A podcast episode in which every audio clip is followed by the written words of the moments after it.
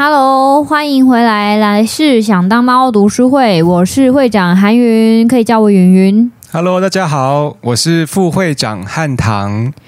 嗨，汉唐， Hello，最近 Netflix 上是不是有一个纪录片你是说那个异教什么的吗？叫做《邪教教主养成指引嗯》 （How to Become a Cult Leader）？嗯，你觉得怎么样？你有看了吗？我看了第一集，你觉得第一集跟我们之前讲的有没有什么相关的地方？有很多哎、对不对而且他的那个手法，我就想要继续看下去。因为他第一集呢，那个人呢，他第一集的结尾呢，还给大家看说，这个异教教主呢，最后他的成员不到一百人，三年内宣告失败，所以他等于六集应该是一步一步让我们看到更厉害的邪教教主，嘿就很想继续看下去。而且他其实有提到天堂之门，对，对不对？有就是我们之前节目上有聊过的那个。对，好像就是第二集的内容。哦，等一下哦，天堂之门我没有在节目上有讲，可是嗯天堂之门呢、在这一本书我们使用的这个异教语言学里面，它也有蛮精彩的故事，就是会跟你讲，诶，这个天堂之门它到底是干嘛的，嗯然后它是怎么称呼他们的团体内的，譬如说领导者啊、追随者，或是他们对死亡他们的给他的意义是什么？是蛮有趣的。这个天堂之门，他们就把自己的教义全部都转换成像是科学一样的感觉。嗯，对对对，因为一般人会觉得说，诶，宗教是一种很灵性上的东西，可能对不像那种科学啊，都有一种固定，譬如说科学是、化学是什么的。对，但天堂之门，它就把宗教转换成一种科学性的语言，会让你觉得，诶，我进去里面很理性，就完全没有那一种不是迷被洗脑信，对对对对对。然后呢，他们也用这样子的手段，一点一点的去推进一个集体自杀。哇，而且在那个天堂之门里面，大家集体自杀都是自愿，而且是抱着高度的欢喜的心情嗯做这件事情的。嗯，然后我也是看了这个纪录片，我还没有看完，我看前面一点点，我觉得哇，这些他讲的东西，他都会跟你讲他是怎么去催眠他的追随者的。可是你都可以从他跟你讲的故事里面分析哦，他现在是在用哪一种手段。嗯，对，所以我其实我觉得看完这本书之后，你对这些事情就会有警觉性，而且你都会有分析的能是，力，是不是？是不是还蛮厉害的？对，很实用。像我看那个 Netflix 的影片啊，他也有说那个人其实他曾经坐过牢，然后他就利用坐牢的时间饱读诗书，饱读各种宗教的理论，所以其实也不简单呢。不是说你有个人魅力，什么会讲话就好，除了要有魅力，魅力是最重要的，是你还要知道，因为其实那个纪录片也有说，最重要的是见人说人话，见鬼是，嘴说就鬼是你的话。狗嘴还是能够要吐得出象牙。没错，即使你的内心腐败不堪，但是你讲出来的东西是要可以说服别人的，你必须要引用那些圣贤古人的，是，对对，你才有办法让别人觉得你有东西。嗯，对你讲的话跟你真的怎么样，其实不一定是一致的，对，但是你就是要想是的办法是让别的人相信，嗯。可怕吼。对， 所以大家也可以多听我们的 podcast，也可以帮助你增加内涵。或者是，如果你还是很担心自己有没有可能被一些来路不明的人骗了，或是在一个诶完全没有意识到的情况下加入了呃不太妙的异教，我们现在就要来给你一个小小的分析，让你知道你是不是容易受骗的人。哦，我们现在就来看看，诶，所谓的受骗倾向是怎么样的人呢？先说，我觉得我自己是一个不容易受骗的人。为什么？就我觉得，其实我听很多话都还蛮小心的。所以你人生中有什么印象？譬如说被推销啊，嗯或怎么样，差点掉入那个圈套里面的记忆吗？好像还没有诶、是哦。好像还没有。所以你觉得你其实从以前到现在一直都是保持警觉跟自我的，再去处理周遭的一些事情。我觉得我好像警觉心蛮高的，就是一闻到那个对话的气氛有一点点他想要干嘛的意图的时候，我就会就会那个警觉心就会起来。诶，可是那这样你会听下去吗？然我后，会，我会，我会抱着一个想说到底想要讲什么的态度听下去。所以你是那种会先把透明的墙盖好放在那边，可是不会让人家看见。哦，原来这个叫做透明的墙哦。我不知道我我那自应己该的感觉，我自己的一个形应象该是就是。可能你也是属于那种，呃，跟大家都很好相处，嗯想要让大家觉得你是好相处的是形象，所以你也不会主动说，哎、我觉得你们说这个是不是有点可疑？嗯不，会让人家发现情况下有一个防护罩，是，然后他说什么，你最后基本上会选择先不相信这样子对吗？对，哦那你有宗教信仰吗？嗯，没有哎、哎，那你会觉得会是因为这个原因，对什么事情都不容易接受？嗯，这我不确定。我会觉得这样子，我也是这样子的类型，会有一防御墙，一个结界在那边。 OK，我以前会觉得是好事，因为不会受骗嘛。不过我觉得现在年纪比较 到底是多大？有一点社会历练之后，我觉得有时候就是保持开放的心态，然后去了解新的想法，或甚至是主动加入一个新的团体，有时候会有一些意外的收获。嗯，我自己是觉得，哎、其实尝试了从以前到现在都拒绝的东西之后，会。有蛮多不同的收获，但是那是以前我警戒心还很重的时候不曾有嗯的。嗯嗯，可是真的啦，要做到这件事情，也要等到自己的心智够成熟。是。然后更有判断力，才有办法在加入一个团体感到不妙的时候踩刹车。嗯嗯对啊， ，OK，那其实啊，受骗倾向最容易出现在什么样的地方？其实不是宗教，比较像是在一些商业行为、一些买卖、买方，或者是呢多层次传销。多层次传销就是直销的意思吗对，就是直销的意思。 ？OK，那譬如说，诶，这是这本书讲的哦，不是我个人的立场。好，以上不代表本台立场。 以下，对，一下。像多层次传销的语言听起来，有些人会觉得像是诈骗或是奉承。我不知道你有没有在 IG 上面收过那种私讯，就说哇，你的投稿看起来非常的有意义，然后可以鼓励人心，相信我，你绝对可以成为一个成功的企业家，只要现在就加入我们，因为你可以带给很多人快乐，有吗？我从来没有哎、哦，好，我觉得可能是因为你的投稿没有 很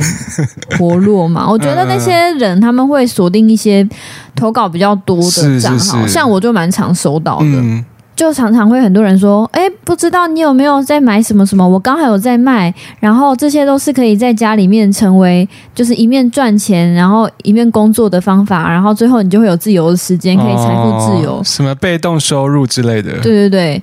这种其实就是多层次传销。 ，OK，对，然后其实是诈骗啦。嗯那所谓多层次传销，可能像是安利啊、嗯那一些的。那他们呢，都会用一些非常非常正向的语气，譬如说。你想被钱淹没吗？想的话私讯我， 我是蛮想的啊。或者是说你也可以跟我一样，在一年以内成为百万富翁。大富翁，对，这些字词啊，当他们没有任何脉络的时候，听起来很诱人。就是当他们没有告诉你该怎么做，他只是想跟你讲，你可以成为百万富翁的时候，你会觉得说，哎、真的很棒。那我们为什么会觉得它很棒呢？是跟人类演化而来的不同的讯息处理方式有关。嗯根据诺贝尔奖得主心理学家丹尼尔·康纳曼的研究，受骗倾向的存在是因为人类大脑发展出两套相对对立的资料处理系统，系统一还有系统二。那系统一呢是快速、直觉还有自动的。当我们被告知一些事情的时候，这些系统呢就会依赖我们的个人经验以及我们对他跟我们讲的事情对他的了解去做一个快速直觉的判断。那这种判断呢是比较主宰我们人类比较多一点的哦，就是系统一。因为其实，在现代社会嘛，在这样子的一个，我们从大历史的角度来看，像现在高度资讯化的社会，其实是很最近、很最近才发展出来的。其是实我们的大脑还没有适应这一种要每天处理爆炸讯息量的那样子的阶嗯段。对，我们的大脑还停留在阶段一比较多。对于生活在古代啊小群体的人类里面，信任是建立在一辈子的面对面的关系。就是你可能这一辈子你会遇到的人，通常都是你这个村庄的人，或对是你的父母亲。对，嗯哼那你对每一个人都有蛮直觉的信任或是不信任，是对，很少会一直遇到新的人、新的知识。嗯所以那个时候，如果有人跟你讲一些事的时候，你都不需要特别去猜疑，因为因为那些人都是你认识一辈子的人。嗯，但是我们现在呢，会被要求对各种新闻资讯做出一些迅速的反应。那这样子的时候，我们其实就要用运用到系统二。那这个系统二呢，它就是比较慢、比较慎重，跟理性判断有关。这个就是比较新的发展哦，在资讯时代里面呢、我们这样数十亿的人，每天每天都在网络上，而且还是匿名的互动，所以我们常常容易接触到可怕的、有害的阴谋的理论。那那些理论不一定是正确的，就是所谓的假新闻嘛。嗯，那我们在面对这些可能是正确、可能是错误的资讯的时候，这个时候我们就必须要用运用到系统二了。系统二呢，它就是要，它就没有办法快。虽然你每天都要说哦，我好，可能是我可能要在十几个新闻里面，然后去找出来我觉得比较可疑，或是觉得比较可以信任的。可是我们要去查证的时候，我们没有办法那么快，对啊，对。所以这就是为什么大家宁愿先相信再说。嗯，看到什么新闻，不管它是不是假的，先相信。就比较轻松，没错，因为这个系统二它的过程比系统一还要新很多，所以我们不是每一次看到任何资讯或是被告知任何事情都能够发挥系统二这种慢慢来、提出质疑，然后还有彻底调查的这个过程。嗯，那某一方面来说，因为这个系统二的功能失调，所以呢，我们人类就有根深蒂固的推理缺陷，包含了一种叫做确认偏误，还有一个叫做认知劳务分工的模糊不清。嗯哼，什么意思？讲的简单一点，就是现在人类虽然已经演化到可以同时处理许多不同的事情的资讯，但是我们不是人工智慧，所以我们没有办法完美的处理每一个资讯。哦，那我觉得蛮有趣的，就是原来是在人类的演化过程当中，才慢慢出现的那个系统二。我觉得这个东西确实，大脑的形成是需要时间的。嗯，就不管是从小到大，我们培养思考的方式，或者是真的是从人类学、生物学的角度来说，是不是以前的大脑长的样子跟现在的大脑真的不一样？嗯我觉得说不定是有可能的。 ，OK，对，不过因为他这边引用的学者是一个心理学家，是，那心理学家他的论述，生物学家会不会同意？我觉得有时候差很多。嗯对，有时候人类学者会说没有啊，你说那些都是你的 OK 想象，什么嗯哼就是、对这这里没有办法对真的查证。哼，就看那他们用什么研究方法啊对对对，那书的话是是这样写。 ？OK，那我自己也觉得他这样讲蛮有道理的。嗯，那为什么有一些人系统一的第六感很好，可是有些人却没有呢？对，对，有些人一就是一听到就知道，哎，这个不妙，就知道赶快跑。嗯，对，那是就是所谓的直觉。是，所以是因为基因就不一样吗？他说这边好研究还没有发现为什么，但是这可能和童年早期建立的信任感差异有关系。哦，就是这个理论说啊，如果你在幼年的时期发展出信任感，那你就会终身预期世界对你诚实和友善。嗯，那童年时期面临的各种经验，也可以影响到你容不容易相信别人。嗯，所以是说我可能小时候没有建立好那个信任感，所以变得我现在长大以后，对每件事都充满着疑问、疑虑跟警觉，这样就是某一派的学者是这样讲 OK 啦。也是蛮有可能的、 啊。我现在是不是不太应该挖你的童年创也还好，也没 讲什么。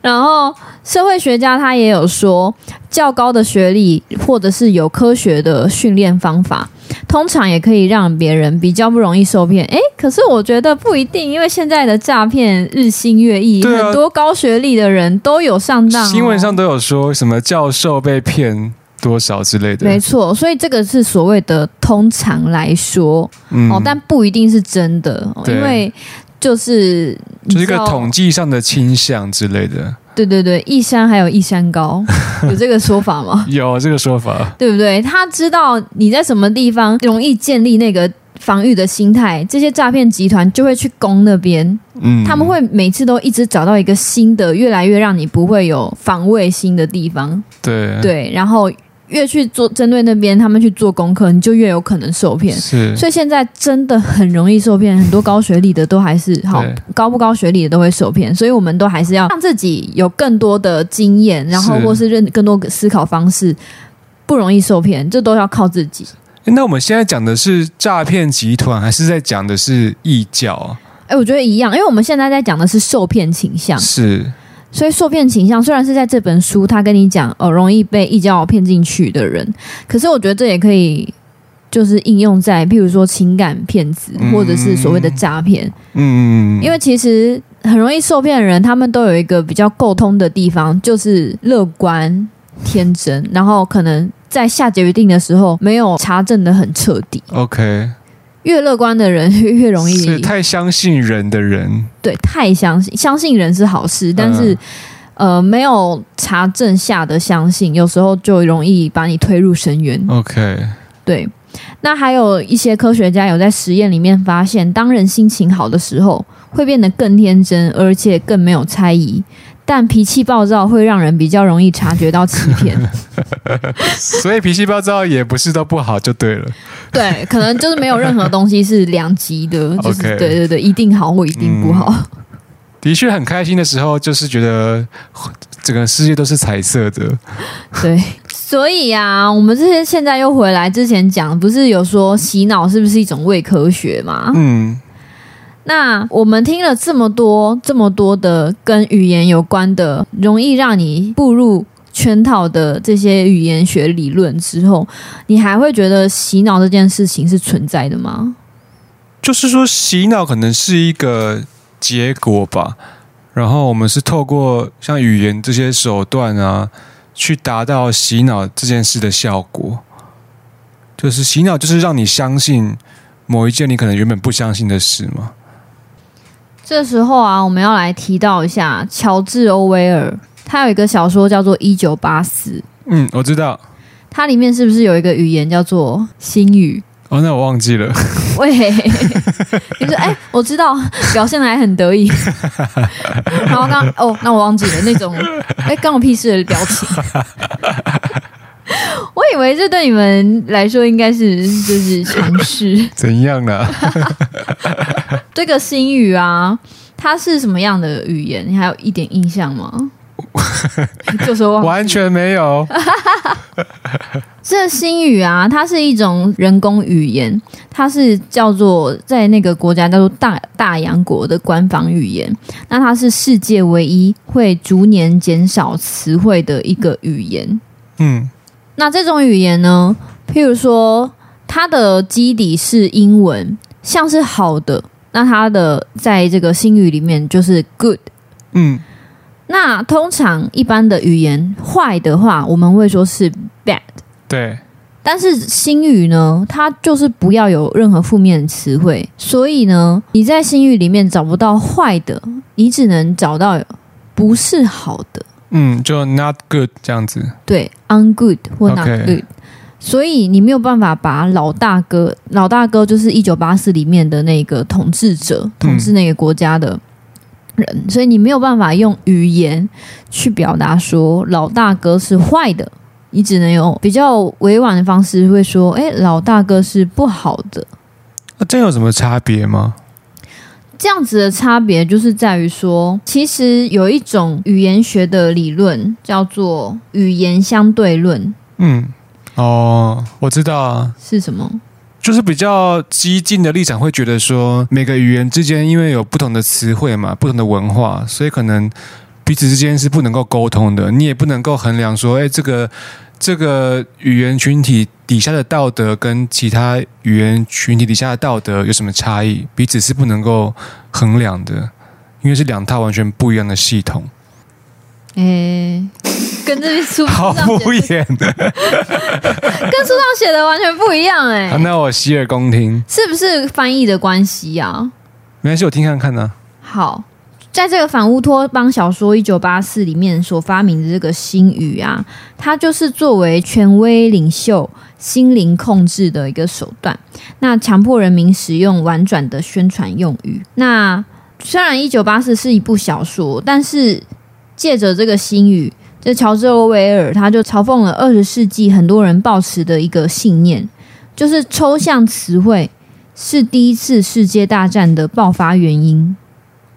那这个理论是说，因为“民主”这个字眼哦，这个抽象概念的误用，对全世界的人造成一个洗脑洗脑的效果。哦光是这样子就引发了战争，嗯，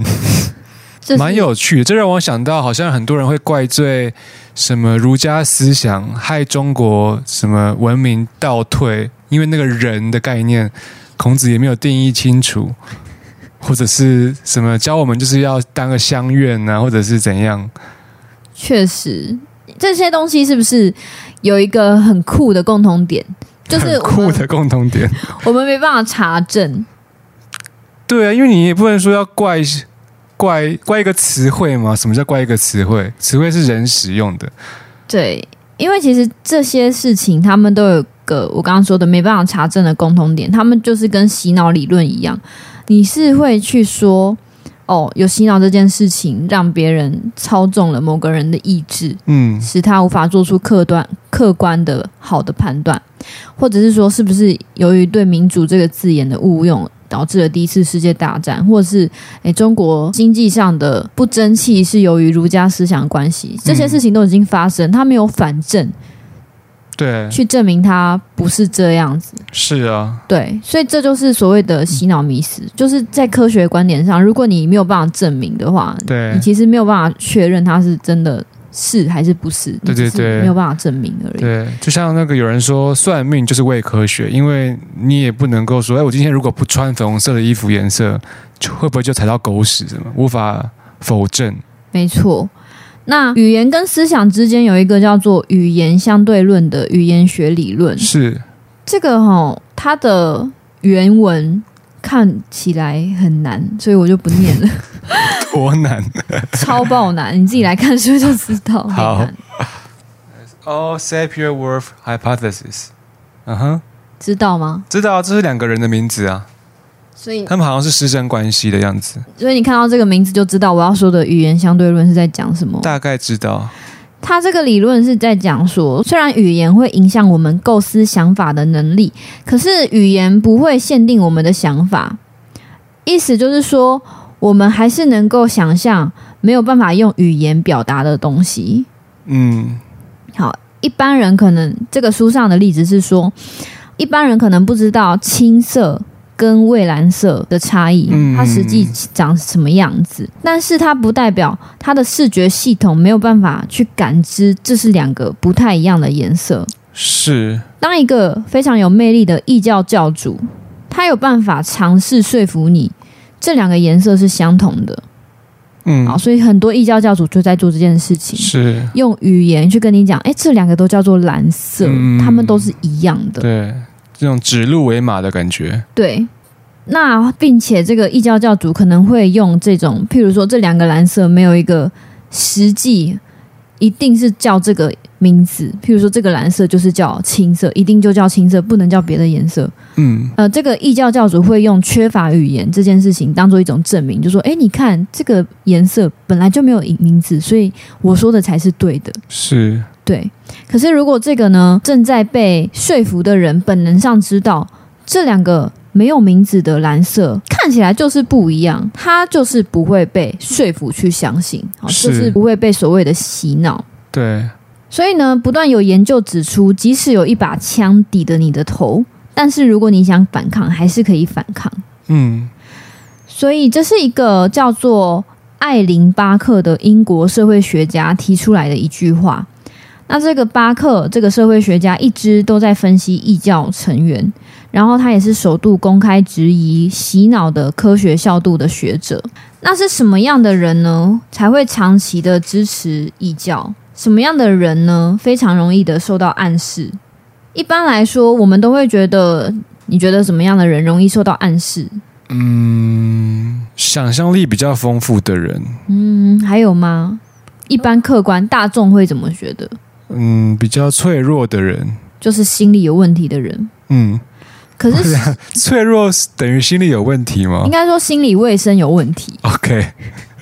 这样讲有，因为脆弱感觉很中性，可是一讲到有问题，感觉就是一个很负面的感觉。哦，我说的是大众一般的想象，不 OK 是真实际上的情况。好，就是这个巴克他在研究中发现呐、我们觉得容易受到暗示，可能是心理比较脆弱、想要有依靠的人，嗯但实际上呢。呃，异教他们最理想的成员、最理想的招募的成员，然后还有实际上留留下来，还有实际上容易真的是被洗脑、被说服的，基本上都会是乐观、嗯，天真，然后且正向开朗的人哦。嗯，那我们有这个，我看那个 Netflix 的影集，他有说，就是对于那种有理想性的人，有那个浪漫性格的人，没错，其实越是这样子的人，他们越容易去相信这样子异教教主去给他的一个承诺，嗯越容易去保持开放的心态。他们其实是想要改变自己，是啊或是想要改变社会。是是是，所以，当有一个有魅力的人告诉他“我可以让你改变”，对，或是“我可以我帮们助一起你改”，嗯变，没错的时候呢，这种积极性很高，然后很乐观的人，其实是更容易的去追随这个异教领袖。嗯那我们就以之前提过的那个人民圣殿，就是琼斯镇的追随者是，的一个人的话，好，这个人叫做劳拉。劳拉其实说，在这个人民圣殿里面呢，其实没有人强迫哦，我们这边会用强迫，其实很多异教他们都没有真的被强迫。嗯，不是压着你去杀人或什对么对的，对，当然也是有有一些是有强是，迫，但是有一些是没有的。嗯那没有人强迫他去相信琼斯讲的话，他自己心甘情愿的听到了自己想听的时髦语汇，或者是思考终止格言。是，听到了之后，就对其他部分置之不理。这个劳拉呢，他就告诉这个作者说，他在琼斯镇啊是为了政治的理由，他想要改革，所以直到所以只要琼斯看到他，好，他就琼斯就会跟劳拉去聊一下跟政治好跟理想有关的抱负，这样子劳拉就会觉得哦，我留下来的话一定对我有帮助。好那他就可以安心的留下来，而对其他所有的危险的讯号视而不见。是，所以呢，让人只说出我们想听的话是人之常情，也就是典型的确认偏误。那确认偏误呢，是一种根深蒂固的人类推理缺陷。其实它也连接到我们刚刚讲的那一个上一段讲的那个受骗倾向。是，诶，可以讲一下确认偏误是什么意思吗？好，我现在要讲就是所谓的确认偏误是这件事情啊，就是当人们为了要去验证或是去强化自己既有的信念或是既有的想法，你就会越会去找一些对这一个假设有利的事实或是证据，嗯，而去忽略其他不是这样子的资讯。完全理解，就像是如果我很喜欢一个人，他的一举一动，我只会看他可能有对我有正向的部分，然后就会强化说他可能喜欢我，但其实我可能忽略了他的其他的行为，这样子的感觉哎、。对我刚刚也想举这个例，就是我以前 maybe 有一时候就是很忧郁，因为可能跟暧昧对象都没有发展，我就会一直跟朋友讲说，哎、可是他对我做了什么什么什么，虽然他又做了那些事情，对可 是可是哦，他又来看我的嗯现实动态，而且他都秒回。对，他每次只要看我现实动态都秒回，而且我只要有发现动，他一定会暗赞。虽然他已经很久没有约我出来吃饭， 但是我觉得他还是在意我。 这真的是人类设计的一大缺陷。没 错，那人类常见的非理性的行为，像是疑病症啊、疑心疑鬼、嗯偏见或是妄想症，对，这些都是确认偏误的形式。嗯，所以这个现象也解释了，其实你只要愿意去听或是看，即使是模棱两可的星座运势的解读，是，你都会觉得哇，还有共鸣。 嗯，就都是一种一厢情愿吧。对，因为他不管给你什么，你都会自己去找到一个你觉得是对的连接，你会擅自的跟他做连接。是，就是譬如说，常常有那种心理测验，就是说选 A 的话你是什么人，选 B 你是什么人，可对是你可能看不到所有的选项代表什么。是你就只看到你是 B，然后你是什么，啊就觉得哇，好有共鸣。 可是你再去回去看 A、C、D，就想说，哎，A、C、D 跟我也很有共鸣啊，是也很像我哎、嗯哼，对不对？因为每一个人本来就是会自己对擅自的想要相信的时候，你就会去连接更多的事实，看对，嗯给自己更多的证据，让你自己错去对强化这个信念。嗯，那所有的异教领袖呢，都仰赖着确认偏误的力量。嗯，没错，所以确认偏误很容易就会被误用。这也就是我们刚刚说的，比较是我们思考系统一，对，容易易让你快速的做一些决断的部分。 OK，那所以这个确认偏误也解释了异教士领袖的措辞为什么如此的模糊，他的所有东西都讲得很婉转，对，就是因为让你有各种解释的空没间错，你会自己找证据把它对安装上去。对，就像是那很多政党都会说，我们就是爱台湾，啊，到底要怎样爱，就给你自己去对、啊，解读。或者是说怎样才算台湾？对，哪里到哪里才算台湾？ 这是一个很重要的， 是但他们都不会把它讲得很清楚。是，对，或者是说，哎、你对九二共识的看法，嗯，就是说，啊，我们就是尊重九二共识的原 则。是诶那你的九二共识到底是哪一个共识呢？对，不知道，嗯，这就跟我没关系了， 这样子。那其实还有一件事情呢，也会拖累了人早期的判断。这个东西呢，就是叫做经济学理论里面的损失规避的心理。嗯，这是什么意思？就是说，为什么有一些人呢进入了异教哦，或是进入了一个有毒的关系里面，可能是呃男女朋友关系啊，或是婚姻关系啊，哈，为什么呃不容易脱身呢？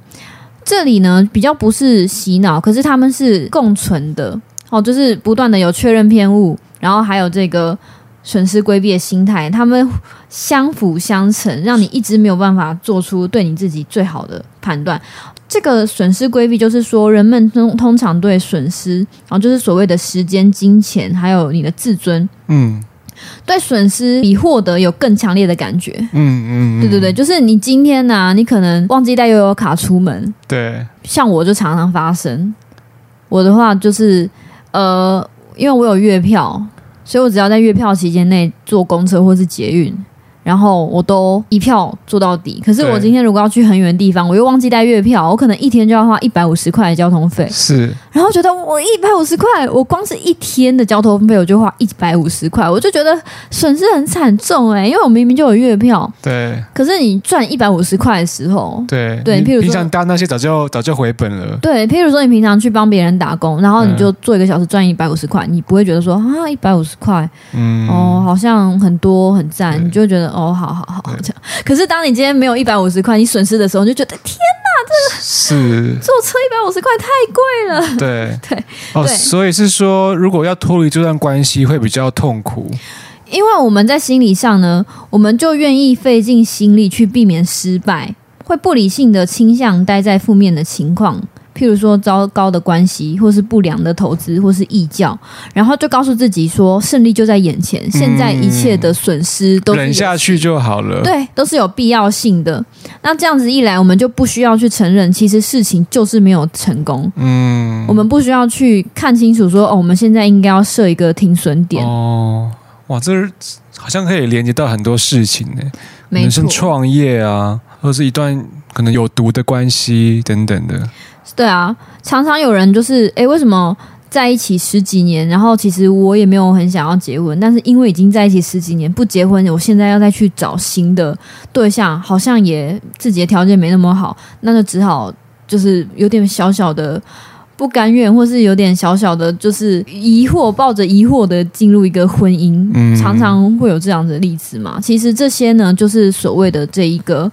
损失规避。那这个就是沉没成本谬误的一个情绪性的例子。嗯，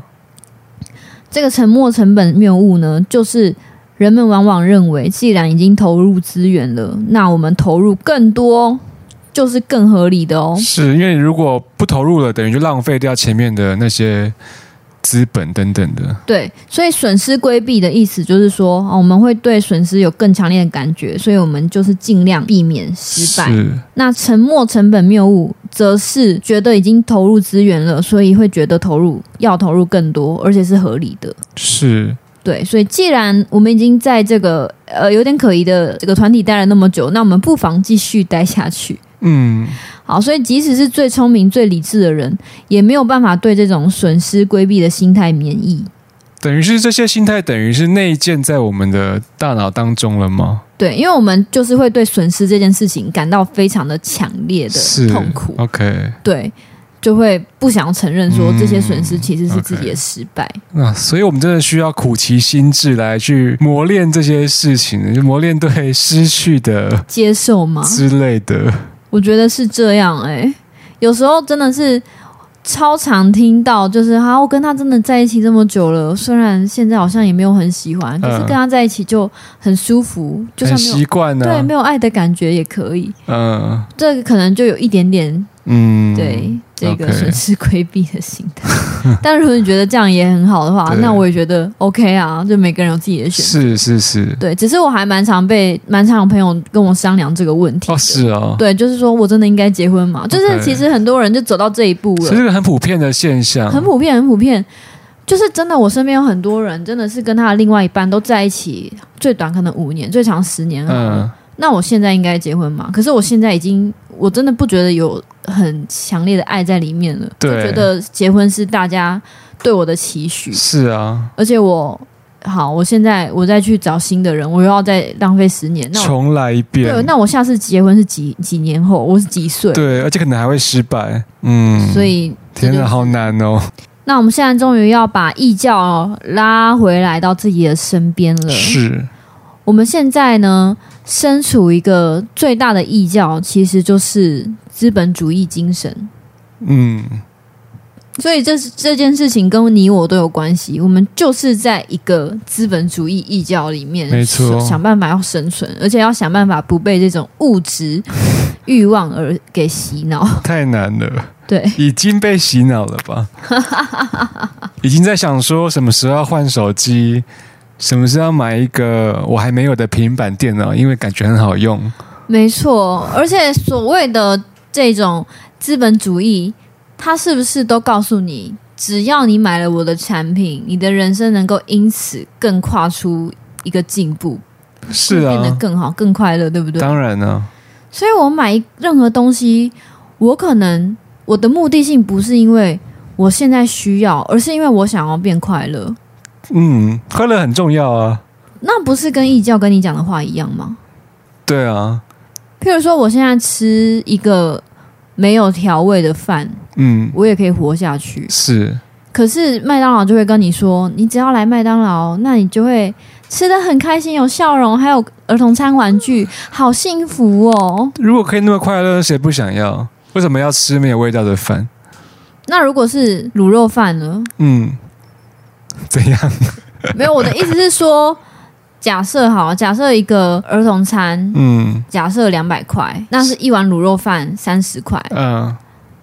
那你会不会想要因为更快乐，因为儿童餐的玩具让你会快乐，所以你愿意花更多的钱去购买那个快乐？嗯，因为它还是偏贵，所以可能偶尔吃一次犒赏自己。可是你你会用犒赏这个字，对，就表示你认同他告诉你的话，是啊，你就认同说我花这个钱是可为了实现与快乐的拉近与快乐的那一步。没，错。这个就是异教式语言呐、嗯，他告诉你的，而且你认同了。然后所谓的所有的宗教都是告诉你如何快乐，对，所以其实资本主义就是一种异教。那其实，在美国开疆辟土，美国变成美国之前，其实这个所谓的宗教呢，它就是已经有这样子的资本主义的倾向了。是那这个神的赐福和金钱的赐福开始变成紧密结合呢，其实可以回溯到五百年前的新教改革。是，社会学家把现代资本主义的开端归因于这个十六世纪的运动。那这个十六世纪的新教改革诞生了很多现代的美国职场价值观，例如说要长时间埋头苦干，或者是说精明的掌钱人。主宰他人的钱包。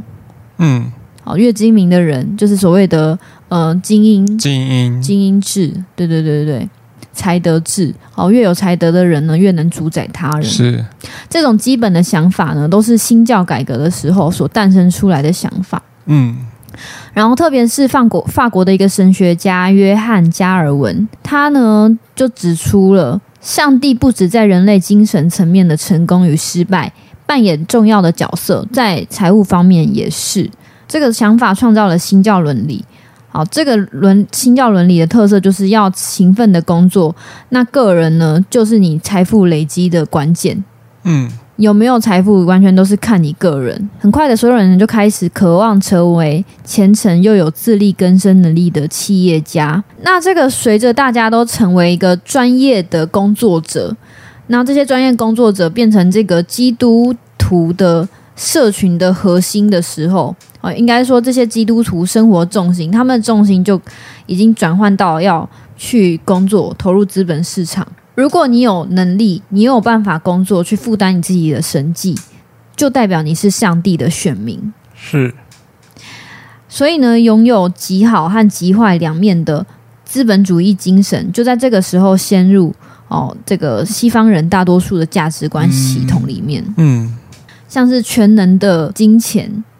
这种用语，其实就有宗教的意涵。嗯，等于取代了上帝的位置吗？对，那其实整个二十一世纪中期，快乐的思想，然后还有健康的自我，可以让你致富的讯息呢，就在美国的教会开始席卷。嗯那一个很知名的牧师叫做诺曼·文森皮尔，他呢就影响了川普很多。像这个牧师皮尔，他就以励志的演讲而闻名。那他都会讲什么呢？相信你自己，对你的能力有信心，对于自己的力量，如果没有谦虚而合理的自信，你就不会成功或幸福。所以他们现在又要把所有的就是权利呢，又回归到自己的身上。嗯，就就是是成败都在你自己，你不成败努力的在话，那你就自己就是自己堕落这样子，没错，自己负责，所以所有的错都是千错万错都是自己的错，是不会是结构的问题。嗯，可是呢，如果你成功了，那一定就是你自己，因为你很努力。对，对，然后所以这个川普呢，他的社群媒体贴文还有他的演讲，都可以看到这个皮尔他的影响。嗯像川普，他就在二零一三年的推文里面写过：“诶，成功的秘诀就是认为自己是胜利的，这会让你专注在对的方向，运用你的技术和天分，而且要不屈不挠。”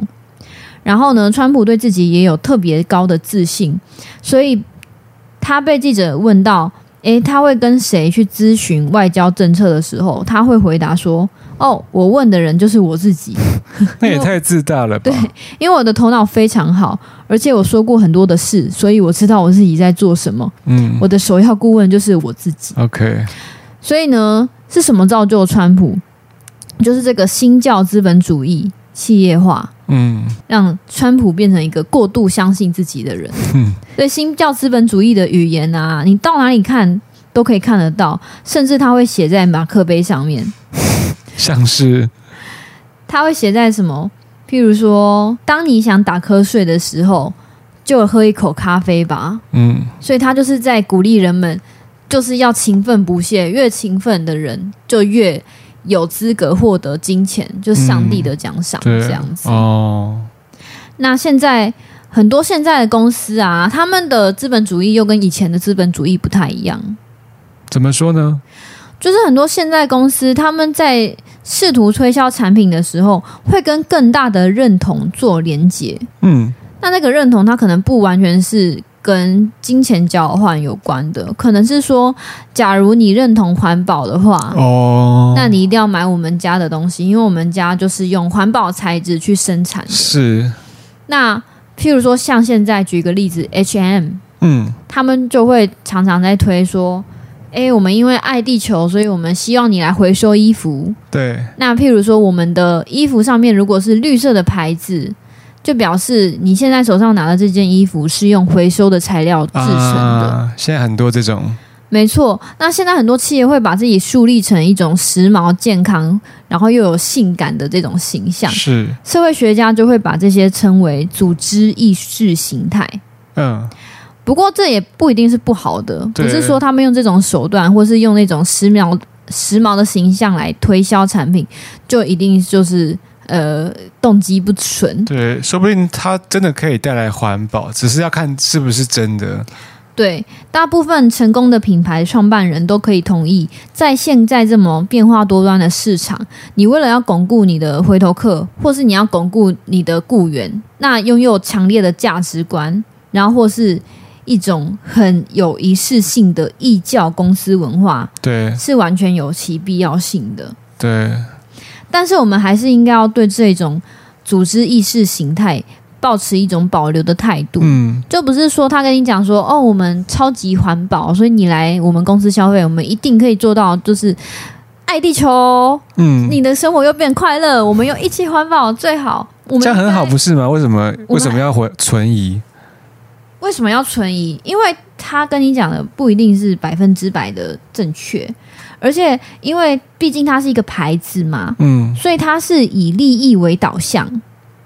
那如果你把这种以他的利益为导向的这种内容当做是你自己的认同的时候，其实是会有点冒险的。嗯，等于是我还是在帮他赚钱的感觉吗？对，就是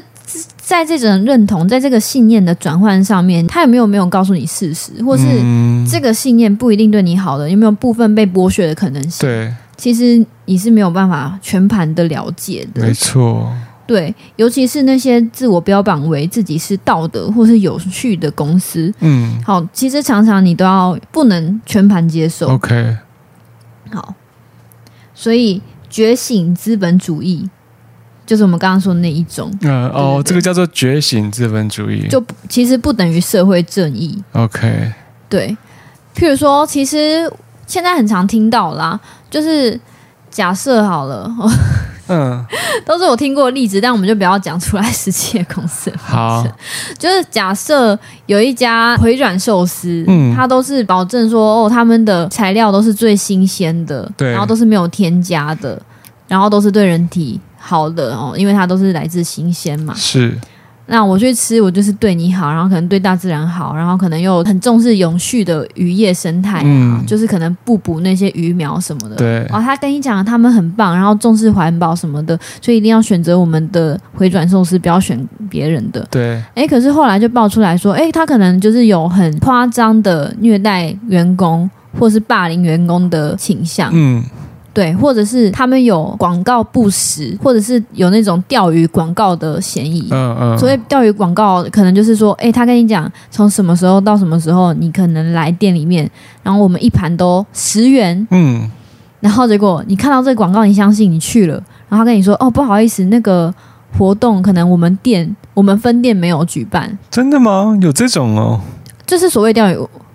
有，可是不是发生台，可能都有都有。 OK 可是我我现在看到的是发生在日本的案例 OK，但是你不能说这种钓鱼广告没有啊，就是是，对不对？他跟你讲了说，哦，你现在来最大罐的尾鱼肚一盘只要五十块，好，平常可能要一百块。对然后你去了，你跟他就跟你说，哦，卖完了。 ，OK。可是你还是去了，你还是会吃啊。那感觉以现在群众的力量，一定会被怎么上传到网络上，然后被抵制到爆之类的。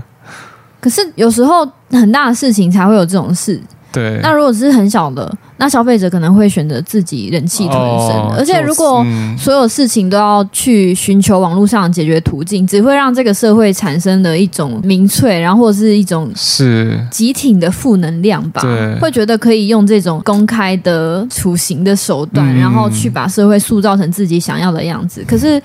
当你在做这些事情的时候，你想要把社会变得跟你有利、对你有利的时候，那一定就会有一些人要付出代价。对，就变成说，哎、如果所有事情都只靠向消费者，或是只靠向某一边的人，其实这个社会它还是不平衡的。所以嗯我现在讲内容都跟这个什么异教语言学没关系。哎、好，我讲到这里就好。你刚刚感觉整个情绪都上来了。哎、我们怎么会讲到这边呢、啊？变得好像好像老师一样、哎，完全是情绪，情绪。会长，会长，好，我觉得其实我们要讲的啊，大概就是这样子了。嗯，这本书讲到这边，我觉得已经是一个很好的结束，就是用最后那个资本主义异教来收束，就是告诉大家，其实不要觉得异教的追随者都是他们自己活该，谁叫他们要被洗脑？对，其实这中间是有很多原因的，譬对如说沉默成本谬误，又或者是说异教的领袖他就是具有强大的个人魅力，是，就是有办法，法说服你进来就会快乐，就像是你会被麦当劳的。 我前几天看到一个 IG 的 Reels，嗯，然后我觉得非常有趣，什就么是现在 IG 有很多人会拍一些旅游的 vlog，就是 Reels 嘛，对就说他开箱那个麦当劳的快乐儿童餐的玩具，是，然后我忘记最近他们在做的联名是什么，反正就是那种大家都很喜欢的卡通嗯的小玩具。 ，OK，然后我就看到那个 Instagrammer 吗，嗯或是 TikToker， ，OK， 就说那就些开 KOL 嘛，对那些 KOL，然后就开箱那个麦当劳的玩具，就说哇，你快来看麦当劳的玩具太可爱了吧！然后哇，店员给我了这三套，嗯就是嗯，超级好，然后台湾都没 有。最后他的影片的结尾就说。嗯日本的小孩未免太幸福了 吧？然后我看到这句这话是之叶后，配吧？可是我觉得他应该就是一个，可能就是住当地的台湾人，就是为了要增增粉哦去 OK 拍这个，对，或者就是一般的 vlogger。 OK OK，可是我看到他这句话的时候，我整个脑中的警报就响了，嗯嗯，嗯就说日本的小孩未免也太幸福了吧？我就会想 说，为什么你觉得麦日本的麦当劳在贩卖这种玩具，equals 日本小孩很幸福？对就是日本也有很多很严重贫穷化的问题，对啊我们看不到。其实日本那边贫穷化问题是非常严重的。嗯第一，不一定所有的小孩可以吃到这个儿童餐或者这个玩具。第二，小孩真的想要的是玩具而已嘛？他们的幸福可以靠获得玩具来解决吗？是，对我，我看到这句话的时候，我就有一种哇，资本主义异教那种哇、嗯 e q u a l s 就幸福 equals 消费对这件事情，就让我觉得哇，好可怕。就是，但是他这样告诉你的时候，我当下看到那个 reels 的时候。我也是会第一秒就赶快切换到就是第一是系统的那个也会不小心觉得说好像真的很幸福，，对我那个时候，我就是切换到系统一的思考，就觉得哇，真的很幸福呢，就是对我想要，但台湾的麦当劳怎哦么没有？对，台湾小孩好可怜哦，对，台湾小孩好可怜，台湾麦当劳都给我一些我不是很想要的玩 具。对，所 OK 以我觉得就用这个 reels 就是去总结了我从这本书上学到的内容。嗯，所以你可能会觉得很累吧？我就是我日常生活中遇到什么东西，哇，还要一直去开启系统二的这个脑袋，是，然后一直去做分析。可是我觉得累是累，可是当你养成一个习惯，当系统二这件事情是你的习惯，你就会越来越知道怎么去建立自己的资料库，然后怎么去判断每一个讯息，然后以至于这件事情可以真的保护你，也可以保护周遭的人。是，我觉得应该还算是我看完这本书很大的收获。嗯，而且我也觉得最后我们停在就是关于资本主义，也是让我们知道说，好像异教不只是一个那些只有那些很笨的人，然后去信仰一些很离奇的宗教，其实生活中只有很多。类似的事情，而且我们使用语言这套沟通系统本身也有一些模棱两可的地方，可以让一些人去操纵，这样子。对。所以这也就给我们了一些空间去创立我们的一交。哦，是的。 不过我想说，会不会有些人他可能好知道系统一是嗯，可能是本能性的，他不要，然后系统二又太累，会不会变成说他就什么都不相信，什么都也不想思考了这样子， 那他的，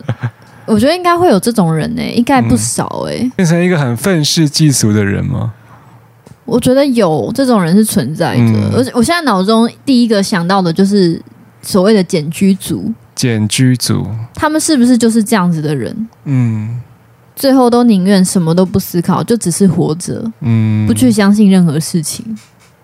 就是活着。 OK，有没有可能是这样？但是活只是活着也好像也没有不好，不知道哎、很难 吼。